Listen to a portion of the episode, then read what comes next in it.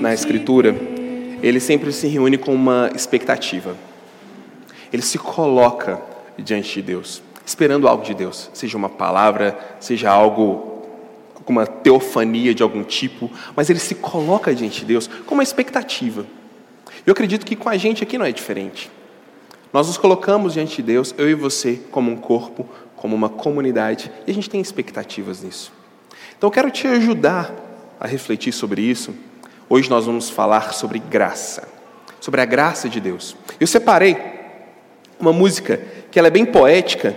Eu acho que em algum momento a gente pode até aprendê-la e cantar aqui na igreja. Mas eu quero ler para você essa letra.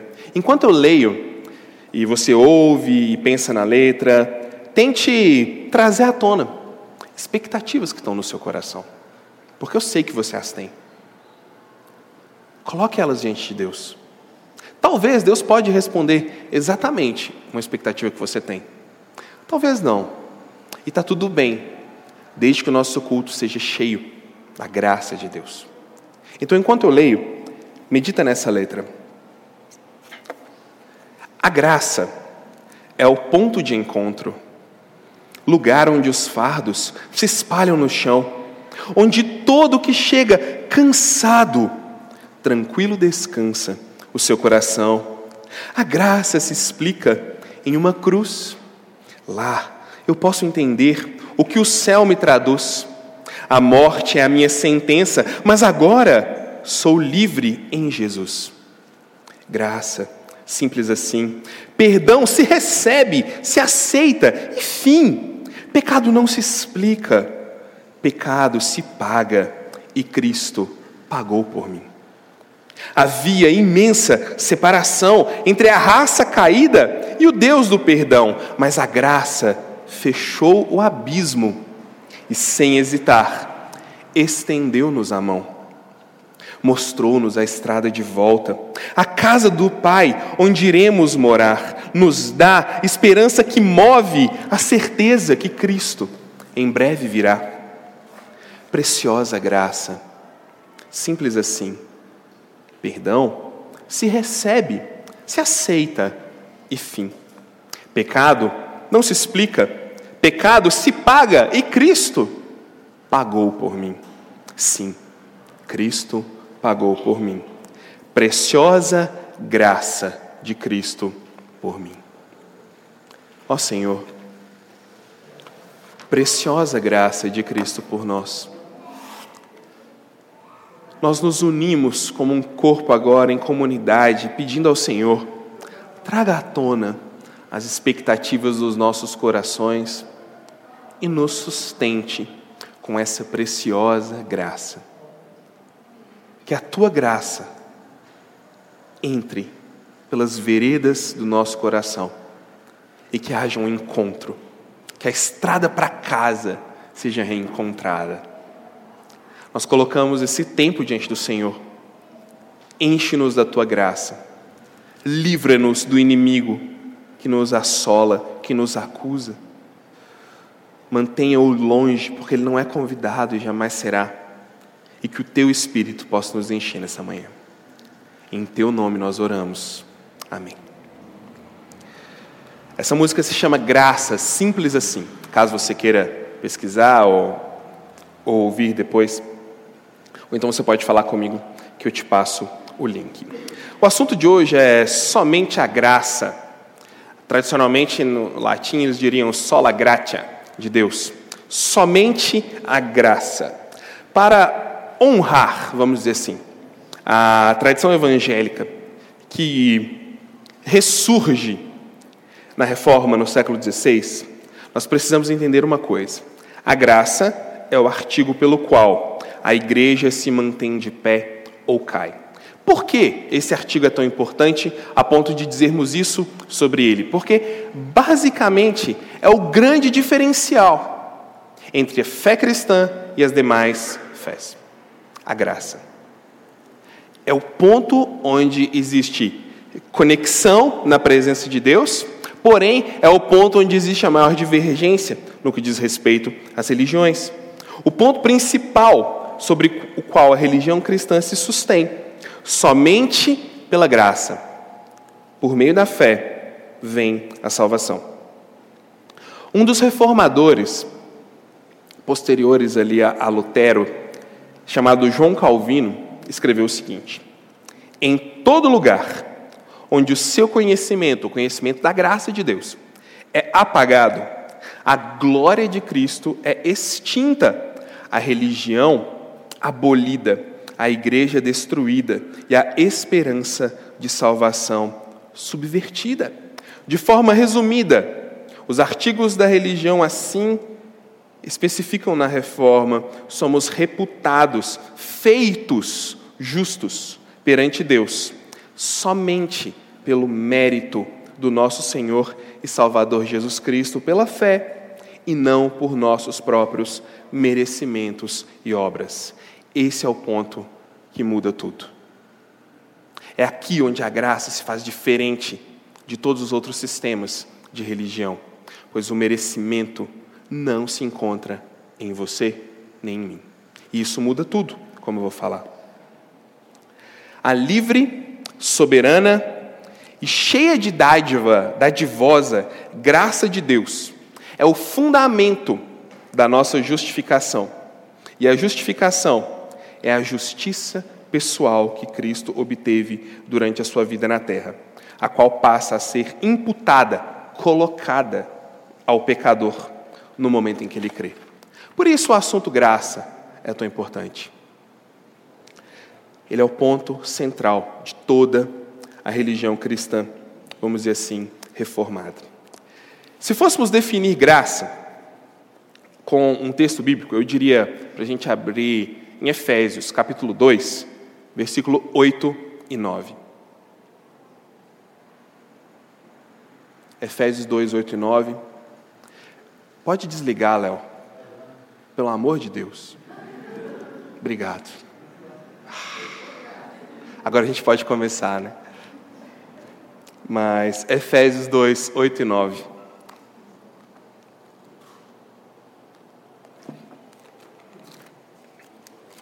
Diz assim: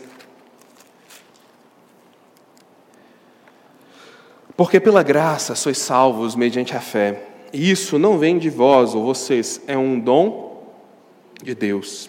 Não de obras para que ninguém se glorie, pois somos feitura dele, criados em Cristo Jesus para boas obras, as quais Deus de antemão preparou para que andássemos nelas.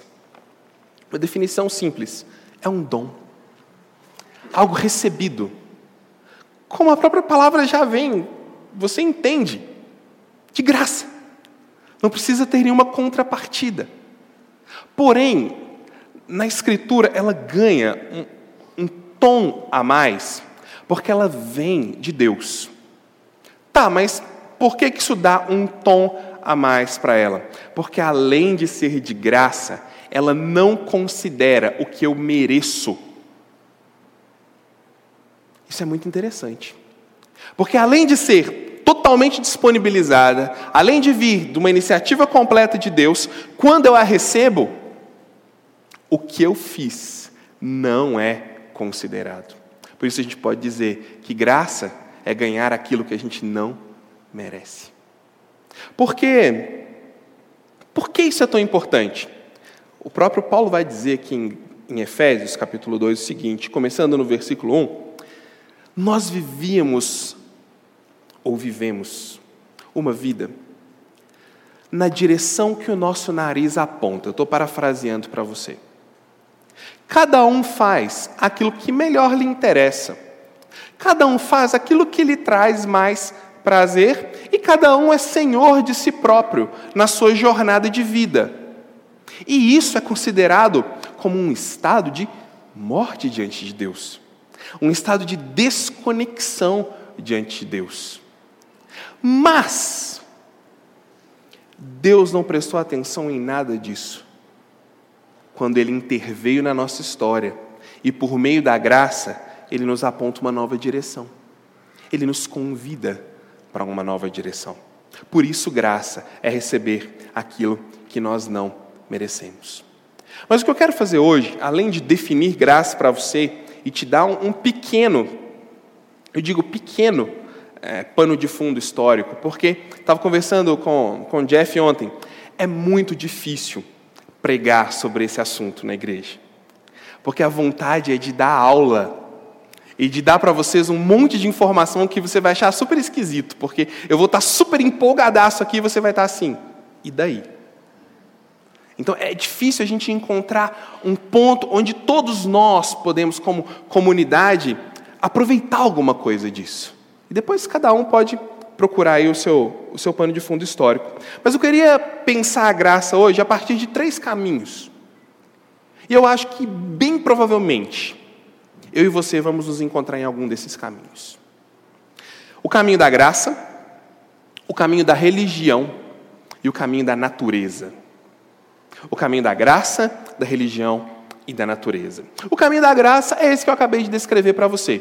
Deus dando para nós por iniciativa dele, por um movimento unilateral dele na nossa direção, aquilo que a gente não merece. Favor. Ele não considerar quem somos ou o que fazemos. Isso é graça. Tá bom? Vou, falar, vou voltar nisso. A gente tem o caminho da religião. E resumidamente vai dizer assim: eu obedeço para que Deus me aceite. Nossa, mas por que ele é tão diferente do caminho da graça? O caminho da graça vai dizer: Eu fui aceito, por isso, em gratidão, eu vou obedecer. Mas o caminho da religião, ele diz: Eu preciso mostrar para Deus que agora é de verdade. Eu preciso mostrar para Deus que eu estou vivendo uma vida direitinha, para Ele se agradar de mim. Senão, vai cair um raio na minha cabeça, vai vir uma doença, vai dar errado um negócio que eu estou fazendo, vai dar errado um plano que eu estou fazendo, então eu tenho que obedecer para Deus gostar de mim. Isso era muito explorado na época da reforma protestante. Quando a gente olha pro, um pouquinho para o que antecedia o período da reforma protestante e o que estava acontecendo ali na, na época, era assim: a religiosidade levada ao extremo. Faça isso para que Deus se agrade de você, senão você vai para o inferno. Você precisa doar tanto e tanto e tanto para que a alma dos seus parentes saia do purgatório. Disputas de poder. Disputas de poder. Três papas, um em cada local diferente, buscando ganhar autoridade diante do povo. E as pessoas ali assim, para quem que a gente serve? Quem que a gente serve? O que tivesse a melhor retórica e o que conseguisse prometer mais, e as pessoas injetando dinheiro. A religião era explorada. Hoje isso não acontece não, né, gente? Hoje, graças a Deus, né? Então, mais ou menos do mesmo jeito. Dê cinco que Deus vai te dar 20, né? E por aí vai. Isso muito explorado. Só que é aí que entra o terceiro caminho. Quando a religião te desgasta, quando a religião cansa, quando a gente entra num moralismo cristão tão pesado de eu tenho que fazer para ser aceito, eu tenho que obedecer, quando a gente cansa disso, a gente chuta o balde. Talvez você já fez isso na sua jornada. Cansei desse moralismo, cansei dessas coisas, agora eu quero, eu quero uma ruptura disso. A gente vai para o caminho da natureza. E não é o caminho da natureza, dos passarinhos, das árvores, não é, né, não é virar não é para o Greenpeace, não é isso. O caminho da natureza diz: obedeço a mim mesmo. Logo, eu não procuro ser aceito nem por Deus, nem por ninguém. Esse é o caminho da natureza. Enquanto eu estava estudando para pregar isso aqui para vocês, eu ouvi uma, eu ouvi uma pregação sobre, sobre graça e coloquei alguns elementos dela aqui, em que o pregador ele diz o seguinte: quando nós nos cansamos do moralismo, nós procuramos outro pastor, o pastor deste século. E ele estava procurando. Quem seria o pastor deste século? Que está pregando para as pessoas assim, ó, obedeça a si mesmo, entre na sua sede de conquista e de poder, e que se lasque todo o resto, a começar pelo seu próximo e depois Deus. Ele disse que esse pastor é Friedrich Nietzsche. O pastor deste século, eu achei muito legal. Esse cara, ele era o filho de um pastor de verdade. tipo eu assim, e foi para um seminário estudar teologia, para aprender as coisas de Deus. Dois anos depois ele chutou o balde, falou: cansei desse negócio, quero isso para mim mais não. Agora eu quero romper com tudo isso. E ele disse algumas coisas interessantes que estão refletidas no caminho da natureza. Ele disse assim: enquanto o ser humano não se livrar de Deus, ele não dará conta da sua existência. Para ser independente, o ser humano precisa cortar completamente a sua relação com Deus e se tornar senhor de si mesmo. O que vale é a lei do mais forte. Precisa romper com qualquer senso de bondade, esquecer aquilo que é certo, porque o certo é relativo, pensar exclusivamente em si mesmo e partir para a luta e que o mais forte vença. É isso que ele está dizendo. Eu acho que esse ponto é o ponto que muitos de nós chegamos sendo pastoreados por esse pastor deste século. Porque se a gente parar um pouquinho e olhar para os corre, vou usar essa expressão, para os corre da nossa vida, a gente vai ver que a gente está correndo na direção de uma coisa: poder. Não, mas eu não quero ser poder, eu nem fui candidato nessas eleições, eu não estou falando só desse poder, gente. É uma ilusão atribuir poder a quem é poderoso, exclusivamente. A gente está falando de senso de poder. E o senso de poder aqui dentro ele é maior do que qualquer título pode te dar. Desejo por relevância, por ser alguém. Olha só, ter um nome conhecido. Quando abrir a boca para falar, as pessoas escutam. Elas prestam atenção. Já pensou? Você chega num lugar, você fala, é ela que está falando. Aquela mulher ali, ela é muito sábia, vamos ouvi-la. É aquele homem. É diferente de lá na igreja, o pessoal só escuta o Rafael porque eles têm respeito a Deus. Aqui eles me escutam de verdade, eles param para ouvir. O dinheiro, eu quero ter, quero fazer quero acontecer, quero ter domínio sobre as circunstâncias. Eu diria que é aquele senso de liberdade, nada contra a liberdade, é um valor que eu acho que a gente deveria valorizar mais, mas aquele senso de liberdade levado ao extremo.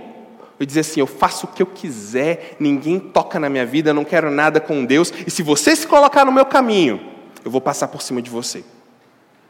Isso é o que o pastor desse século estava dizendo. E isso está mais perto do que a gente imagina. Deixa eu tentar trazer você mais para perto disso. É fácil ou difícil para você pedir desculpas? Mas é? Cutucou o pé de alguém ali, esbarrou em alguém? Ah, desculpa aí. Não, não é desse tipo de desculpa que eu estou falando. É reconhecer: eu estou errado. Me perdoe de verdade e entrar em sintonia com aquele mal que a gente causou e se arrepender por aquilo. Isso é fácil ou difícil? Bom, para mim é muito difícil. Talvez para você não seja tanto, mas eu acho difícil. Vou, eu vou baixar um pouco mais o nível da ilustração. Pedir informação na rua. Sabia que ia, que ia, esse ia dar certo. Pedir informação na rua para alguém, está perdido, o GPS não funciona. Não, eu sei onde eu estou chegando. Eu sei para onde eu estou indo. né? Por que, que eu estou querendo te mostrar? As situações pequenas da vida que, que dão aquela cutucada em nós. Tipo, não, não, não concordei, ele, ele falou um negócio que eu não gostei. Eu não penso assim. Não, mas eh, não é. Esses pequenos incômodos da vida, desde o casamento até as relações mais distantes de um núcleo emocional bem, bem, vamos dizer assim, bem denso, bem profundo, elas estão mostrando qual caminho que a gente está seguindo. E o pastor deste século, vamos dizer assim, né? Ele está dizendo: é isso mesmo. Enquanto o pastor, o bom pastor, vai dizer assim para você: se alguém te bater na tua face, dê a outra face. O pastor desse século vai dizer assim: se alguém bater na sua face, dê nele três murros de volta e mostre para ele quem é que manda. Não, mas isso está muito longe de mim. Está muito longe de mim. Será? Quando você está conversando com alguém que discorda de você, enquanto a pessoa está falando, por acaso você está ali pensando o que, que você vai responder? E não escutou nada do que ele disse, mas está ali. Hum, hum, hum, eu já sei, ah, né? Gente, pequenas coisas que mostram o espírito da natureza em nós. Essa coisa do poder, de querer passar por cima, de querer mostrar o nosso valor. O lema daqueles que querem apenas desejo de poder, o lema deles é conduzir. Nós nascemos para influenciar, nós nascemos para mandar. Eu não nasci para ser direcionado por ninguém, eu não nasci para obedecer ninguém. Minha mãe não me criou para isso, não. Eu nasci para conduzir, eu tenho que ser alguém. Eu tenho que falar, eu tenho que ter uma relevância. Eu não nasci para ser um ninguém. Tanto que ele tem uma definição de super-homem, ele dá esse nome mesmo, super-homem. Quem que é o super-homem do pastor desse século? Do Senhor do caminho da natureza. É o homem que se supera. Como? Olha só. Ele se supera obedecendo só a ele mesmo. Uau! Que superação, hein? Vamos, vamos ser minimamente críticos e vamos pensar. Imagine se você obedecesse a tudo o que você tem vontade de fazer. Eu não ia estar nem aqui pregando hoje de manhã, minha cama estava muito mais gostosa, estava muito mais quentinha, muito mais aconchegante. Extrapola isso, gente. Agora olha ao nosso redor. Olha ao nosso redor, jovens, adultos, talvez até você, acreditando que nós somos o centro do universo e que tudo é sobre mim e que tudo é sobre o quanto eu consigo me aperfeiçoar para exercer poder e me libertar e ser alguém. O super-homem do pastor desse século supera a si mesmo, obedece somente a si mesmo e os seus instintos. E ele diz: a religião e a graça transformam as pessoas em gado, porque elas obedecem. Essa história de graça, de receber algo que não merece, de receber alguma coisa de alguém, de receber favor de alguém, isso é para gente pequena, isso é para gado. Porque o homem perfeito de verdade, ele prova o seu valor. Ele mostra que ele é alguém e ele conquista, ele pisa a qualquer custo, ele mostra o como ele é bom. Tanto é que, para você ver a que ponto chega, é uma informação, você pode esquecer depois, não tem problema. Essa aqui você esquece, o resto não esquece não. Esse pastor desse século ele escreveu um livro, falando dele mesmo. E os capítulos do livro eram assim: Por que eu escrevo tão bem? Por que eu sou tão bom? Por que a humanidade deveria ler meus livros sempre? Por que vocês vão se beneficiar com as minhas ideias? E porque só Jesus Cristo é o único que pode bater de frente com as minhas ideias e mais ninguém. É isso que o pastor deste século está dizendo. Você tem que ser, ser, ser. Quanto melhor você for. E ser melhor significa levar a sua vontade e a minha a um extremo. Aí sim, você chegou lá. Nós precisamos, eles vão dizer, é dos mais fortes. A luta pela sobrevivência é o norte de tudo. A dominação, a relevância, a busca pelo poder estão lá, em um grande letreiro. E as pessoas, os ignorantes, os inteligentes, os ricos, os pobres, todos estão recebendo constantemente esse discurso nas suas mentes. Seja alguém você tem que provar o seu valor. Você não precisa depender de ninguém. Leve sua liberdade ao extremo. O importante é você fazer o que você quer. Ninguém pode te magoar. Sua mãe não te criou para isso. Não cala a boca. Não leva desaforo para casa. É isso que está sendo pregado o tempo todo. E de repente, vem um Deus que diz: Eu vim para os fracos. Não faz sentido. Não conecta. Porque eu sou tão forte. Eu estou me treinando para ser tão bom. Eu estou me treinando para ser tão independente. E esse Deus que veio para os fracos, ah, ele veio só para o gado, para mim não. Ele veio só para aqueles que são ridículos, para mim não. Esse é o resultado desse pensamento levado ao extremo. E isso está sendo falado, falado. Talvez até vivido, ou por você, ou por mim, não sei. Não posso te julgar. Talvez a dominação, a relevância, a busca por poder estão nos sufocando em nós mesmos. Pare e pense um pouco nessa expressão. Estar sufocado em você mesmo. Estar se afogando de si mesmo. Achando que está nadando em águas tranquilas, mas se afogando dentro de si mesmo. Perdido. Mas a gente não pode parar. Está difícil, estou me afogando, não estou conseguindo entender o que está acontecendo, mas eu não posso parar, porque parar é para os fracos. Parar é para aqueles que são de um nível inferior. Eu não. Minha mãe não me criou para isso. Pessoas assim só querem um Deus que elas possam controlar. Talvez enquanto eu estou falando isso, você está ouvindo, né, o pastor desse século, e busque, busque, busque essa coisa de poder, e você está imaginando o pessoal, os maus. É bem, talvez é isso, está imaginando o, o, o mauzão lá, eles são muito maus. Ah, esse pessoal não gosta de Deus, esse pessoal é, é muito terrível. Talvez a gente está imaginando isso, mas deixa eu te falar uma coisa. O caminho da natureza, ele tem um Deus. Ele tem um Deus, é o Deus que ele pode controlar. É o Deus que ele pode colocar numa caixinha.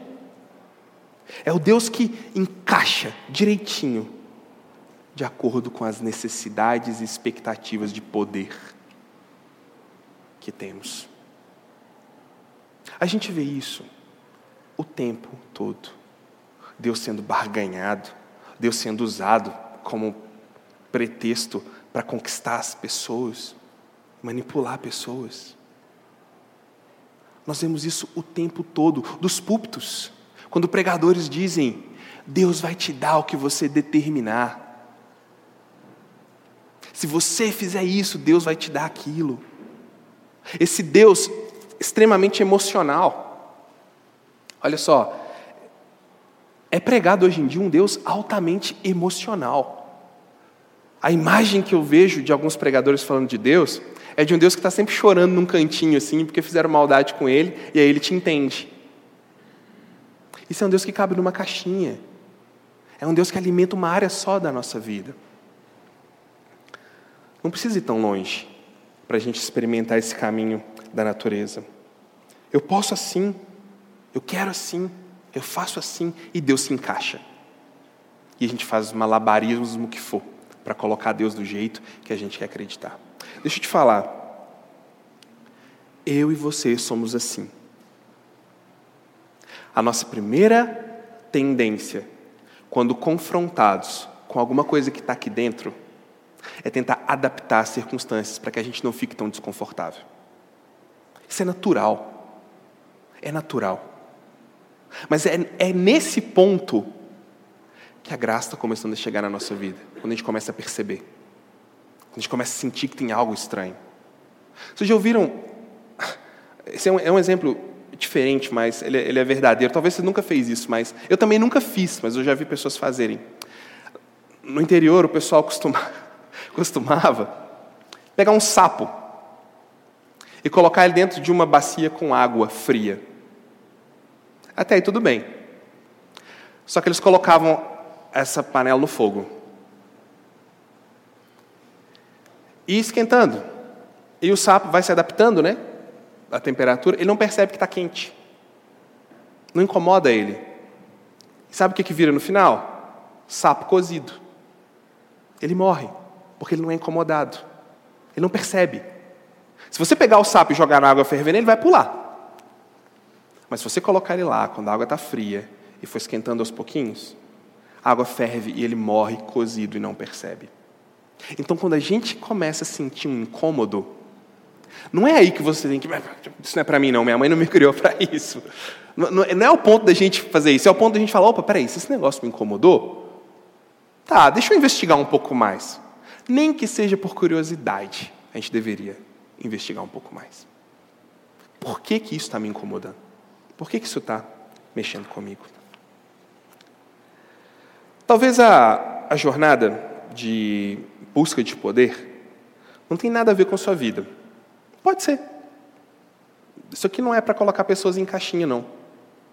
Talvez você está pensando poder por conta dessa época de, de política, eleições. Talvez você está pensando em poder, poder dos grandiosos. Mas lembra, traz isso para cá. O poder de não querer ficar calado. É o poder de não poder ser contrariado. É o poder de ter dificuldade de pedir desculpa.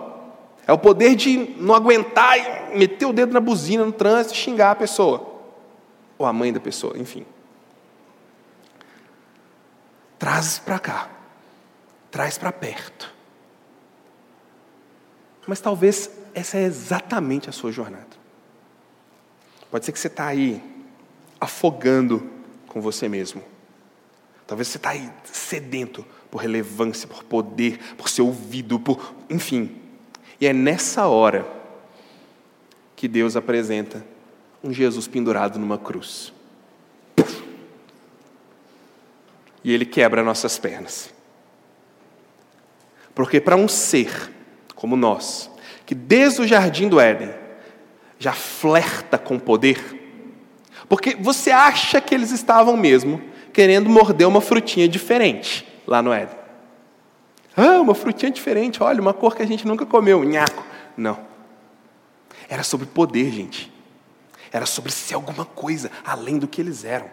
E mais rápido do que um processo de relacionamento com Deus traria. Então a gente tem isso em nós.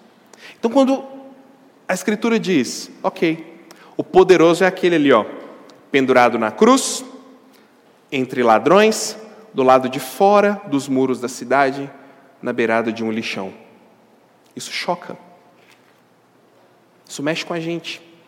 Porque a gente está debaixo da pressão natural de se alcançar poder por expressões de força e, como nunca, de retórica e intelectualismo. Mas por que, que isso choca tanto? Porque o Cristo na cruz revela virtudes. Mas a busca por poder a qualquer custo, ela é uma busca sem virtudes. Quando olhamos alguém buscando poder a qualquer custo, qual virtude ele está manifestando? Sabedoria? Temperança? Bondade? Não. Está correndo atrás dele mesmo, pastoreado pelo pastor deste século. Mas quando a gente olha para a cruz, a gente vê ali negação, entrega, amor, bondade. Isso mexe com a gente. Porque de onde a gente acredita que vem toda a nossa felicidade, quando a gente cava um pouquinho, não tem nada lá. É vazio. Por isso a gente quer mais depois. Por isso a gente precisa de mais. Por isso nunca é suficiente. Mas quando a gente olha para a cruz e cava um pouquinho, a gente começa a descobrir tanta coisa. A gente começa a descobrir que foi tão difícil para aquele homem chegar até ali. E somente alguma coisa diferente o levaria até lá. E aí a graça começa a nos seduzir do caminho da natureza para o caminho da graça. Isso é tão chocante que Paulo, Lá em 2 Coríntios, capítulo 12, do versículo 9 até o versículo 10, Paulo falou, eu vou ler o texto, 2 Coríntios 12, 9 a 10, um momento assim, muito diferente da vida dele.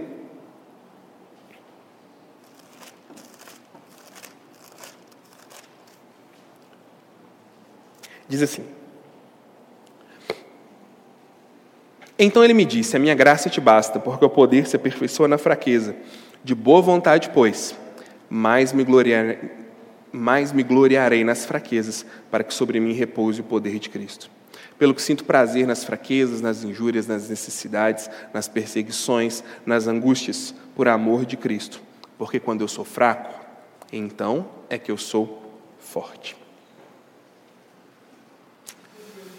Quando acontece isso com Paulo, Sabe onde que ele estava? No auge. Ele estava no topo. Era um momento ótimo. A gente está estudando a gente vai voltar em novembro para 1 Coríntios, onde ele não está no auge, ele está no, no, vale, está tá na pior ali com a igreja. Mas aqui já estava tudo bem. As pessoas estão ouvindo ele, ele está sendo valorizado. Nunca encontrou tanta conexão. Ele tinha tido revelações de Deus assim, incríveis. Deus tinha levado ele para um momento de revelação celestial. Ele tinha visto coisas que ninguém tinha visto. Era o auge. E aí o texto diz que Deus mandou para ele um espinho na carne. Ah! Oh Deus, estava tudo tão bem. Por que isso agora? A gente não sabe o que, que é. Alguns vão dizer que era uma doença, alguns vão falar que era uma coisa no olho, alguns vão falar várias coisas, mas era algo físico, visível, que humilhava ele. Que lembrava ele que ele era feito de carne e osso, igual você e eu. Ele disse: Foi-me posto um espinho na carne, mensageiro de Satanás, para me esbofetear o corpo, para que eu não me glorie por causa das revelações que eu recebi. Deus deu a ele alguma coisa que o fazia lembrar que ele era mortal. A busca pelo poder, não pensa no poder dos poderosos. Traz para cá a busca pelo poder. Ela é enganosa, porque nós começamos a nos sentir intocáveis. Eu estou focado. É foco. Eu quero atingir minha meta. Eu vou fazer isso custe que custar. Eu tenho um objetivo. Eu sou dono do meu destino e do meu futuro e das realizações que eu quero ter. Doce ilusão. A busca pelos poderes nos faz singelos demais para a realidade da vida. Tem um texto da Escritura de Jesus contando uma parábola de um homem que era produtor rural, a lavoura dele produziu muito. Produziu assim, muito mesmo. Igual aquela época aí que o pessoal ficou milionário vendendo tomate, não sei se você lembra, foi mais ou menos uma coisa assim, muito mesmo. E ele falou: Uau, agora eu tenho tudo que eu preciso, agora eu estou rico, é só guardar e vender, dá para vender para o resto da minha vida, para duas, três gerações. Estava tá, tudo planejado. Chegou de noite ele morreu. a busca pelo poder deixa a gente tão simplório sobre a brevidade da vida. A gente paga, olha só, a gente paga tão caro por coisas que nem sequer nos pertencem ainda. Isso se você pensar nos relacionamentos que a gente perde para alcançar alvos que a gente nem sabe se vai ter. No, no tempo com os filhos, que nós que somos pais perdemos por coisas que estão lá na frente ainda, que nem nos pertencem ainda. Pela saúde, que às vezes jogamos fora por coisas que não nos pertencem ainda, mas a gente está cego. A gente está crente que o futuro nos pertence. Crente que vai dar tudo certo. Já está tudo traçado, tudo escrito. Você já tem o fluxo de caixa da sua vida. Mas a noite chega. Foi isso que aconteceu com Paulo. Alguma coisa lembrou ele que ele era de carne. Lembrou ele que ele não era o, o mais especial de Deus que ele também era mortal.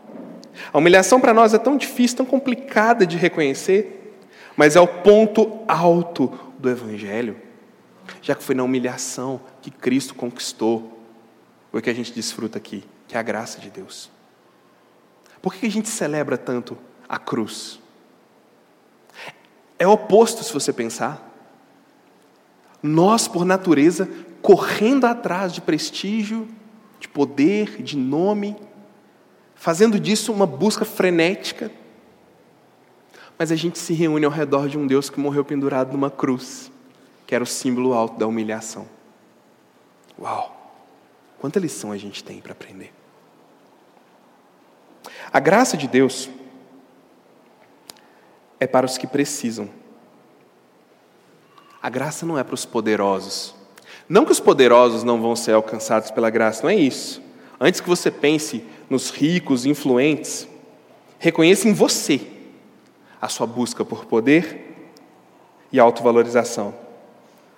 A graça é para os que não conseguem, para os que reconhecem que não podem pagar, para pessoas que precisam de uma intervenção de Deus. Por isso a graça é tão simples e chocante.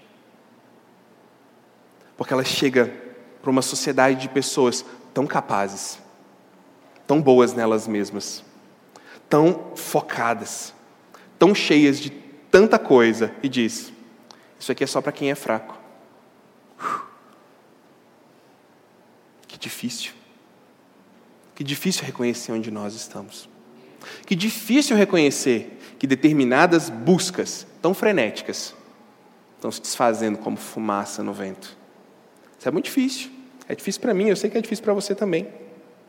Paulo experimenta isso quando ele diz: Quando eu sou fraco. Como assim? Ele está agradecendo a Deus pela doença? Isso é um ponto, gente. Tem pessoas que são muito simples também dizer: Ai Deus, muito obrigado pelo meu câncer, estou tão feliz, olha aqui, deu uma metástase. Não é assim. A Bíblia não é um livro idiota nesse nível. Não é isso. O que Paulo está dizendo é: graças a Deus que eu consigo me enxergar. Isso está difícil, isso, ele chama isso, isso é uma desgraça na minha vida, é um mensageiro do diabo que me esbofeteia, isso é horrível, mas isso está me fazendo ver uma coisa maior. Isso está me ajudando a me perceber, está ajudando a olhar além de mim mesmo. Isso está me libertando de mim. Olha só, a gente precisa parar um pouquinho e pensar. O que que hoje está te cutucando e lembra você que você é feito de carne? O que que na sua vida está te fazendo parar? Opa, peraí. Isso, isso aqui é para mim. Eu preciso rever minha vida. Nossa, você falou para mim, cara, eu tô correndo desse jeito aí, igual um louco mesmo. Opa, peraí, para, aproveita. Se incomodou, aproveita. É isso que Paulo está falando. Ele diz: quando eu sou fraco, quando eu percebo, quando eu reconheço quem eu sou, eu consigo ver o tanto de quem Deus é se movendo na minha direção. Porque às vezes a gente está tão ocupado construindo a nossa própria vida que a gente nem percebe Deus se achegando a nós aqui, ó, nos dando coisas muito melhores. Parece papo de, de crente, mas não é não. Deus disse: quando vocês se, se chegarem a mim, eu vou apresentar para vocês coisas que vocês não estão nem imaginando. Isso é sobre a vida. Não é sobre um deslumbramento, não é que vai descer um anjo aqui e falar contigo, não. É sobre a realidade da vida. Você está aí, vivendo a sua vida assim, ó, igual um sapo na, na panela, mas eu estou te convidando para uma outra realidade ampla, sobre a vida toda, que você nem imagina. É isso que Paulo está falando.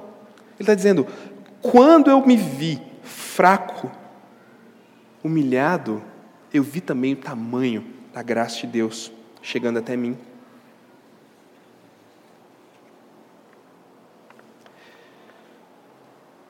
Quero ler para você aqui uma. Hoje eu estou lendo muitas coisas para você, né? Mas eu quero ler algo de um filme que eu vi ontem. Se você quer um filme para ficar triste, para pensar na sua relação de filho ou na sua relação de pai, para ficar melancólico, assim, para ter o seu domingo assim bem curtido na sofrência, é, assista o filme A Árvore da Vida, tá bom? É um filme muito legal, muito legal mesmo. Super motivador, né? Mas tem uma parte lá no filme que fala isso aqui, sobre o caminho da graça o caminho da vida. Eu já tinha visto isso, não tinha prestado atenção, mas ouvindo um pregador que eu gosto muito, ele mencionou uma citação do filme, que diz assim: As freiras nos ensinaram que existem dois caminhos na vida o caminho da natureza e o caminho da graça. Você precisa escolher qual deles vai seguir.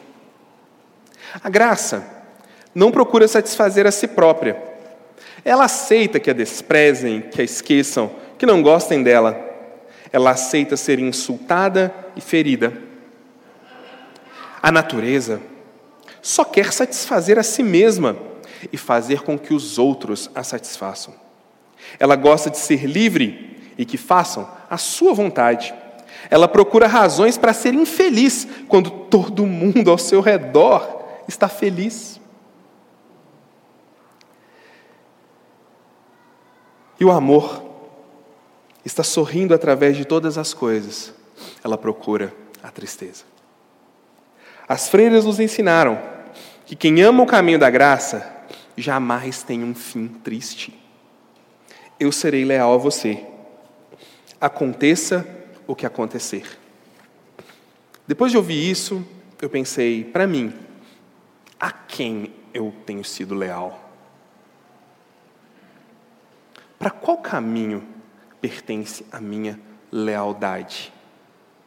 Aqui dentro está todo mundo no caminho da graça. Mas e quando a gente sai? A quem pertence a nossa lealdade? Quando eu digo lealdade, eu estou dizendo o que direciona suas, seu andar nessa vida. O que, que te faz acordar de manhã e prosseguir? É o caminho da natureza? Esse caminho que é só sobre você mesmo? Ou é o caminho da graça? O diferencial do caminho da graça é que ele não é só um convite de alguém que diz: use esse tônico capilar, que ele vai fazer crescer cabelo de novo, mas é careca. Não é assim. O caminho da graça é um convite de alguém que esteve lá, pendurado na cruz, e que só pela graça conseguiu chegar até lá. Jesus, nos momentos de maior dificuldade dele, ele era capaz de chegar para Deus e falar assim: Eu não quero mais isso, está difícil demais, tem como afastar de mim, mas que não seja a minha vontade. Ele era cheio de graça para continuar e ele foi até o final. A graça é um convite para fracos, mas é um convite feito por alguém que beijou a fraqueza, que abraçou a desgraça, que jantou com a morte. É Ele que faz o convite para a gente. Olhar para as nossas fraquezas e talvez dizer: está tudo bem. É aqui o ponto de encontro. É aqui onde a separação começa a ser desfeita. É aqui onde eu encontro o caminho de volta para casa. Onde os fardos caem no chão e eu encontro vida. Como que essa loucura deste século está mexendo com você? Não precisa responder, óbvio, né? É só para você pensar, mas como é que está mexendo com você? Ou oh, cuidado, isso pode te levar mais longe do que você imagina. O pastor desse século escreveu um livro lá dizendo como ele era bom, como ele era chique, como ele deveria ser lido pelas gerações e gerações. De alguma forma ele conseguiu como exemplo ruim, porque a gente está aqui falando dele. Mas olha onde ele chegou. Essa busca leva a gente a pontos onde a gente vai falar assim: oh, nunca imaginava que eu ia chegar até aqui, bêbado de si mesmo, deslumbrado consigo mesmo.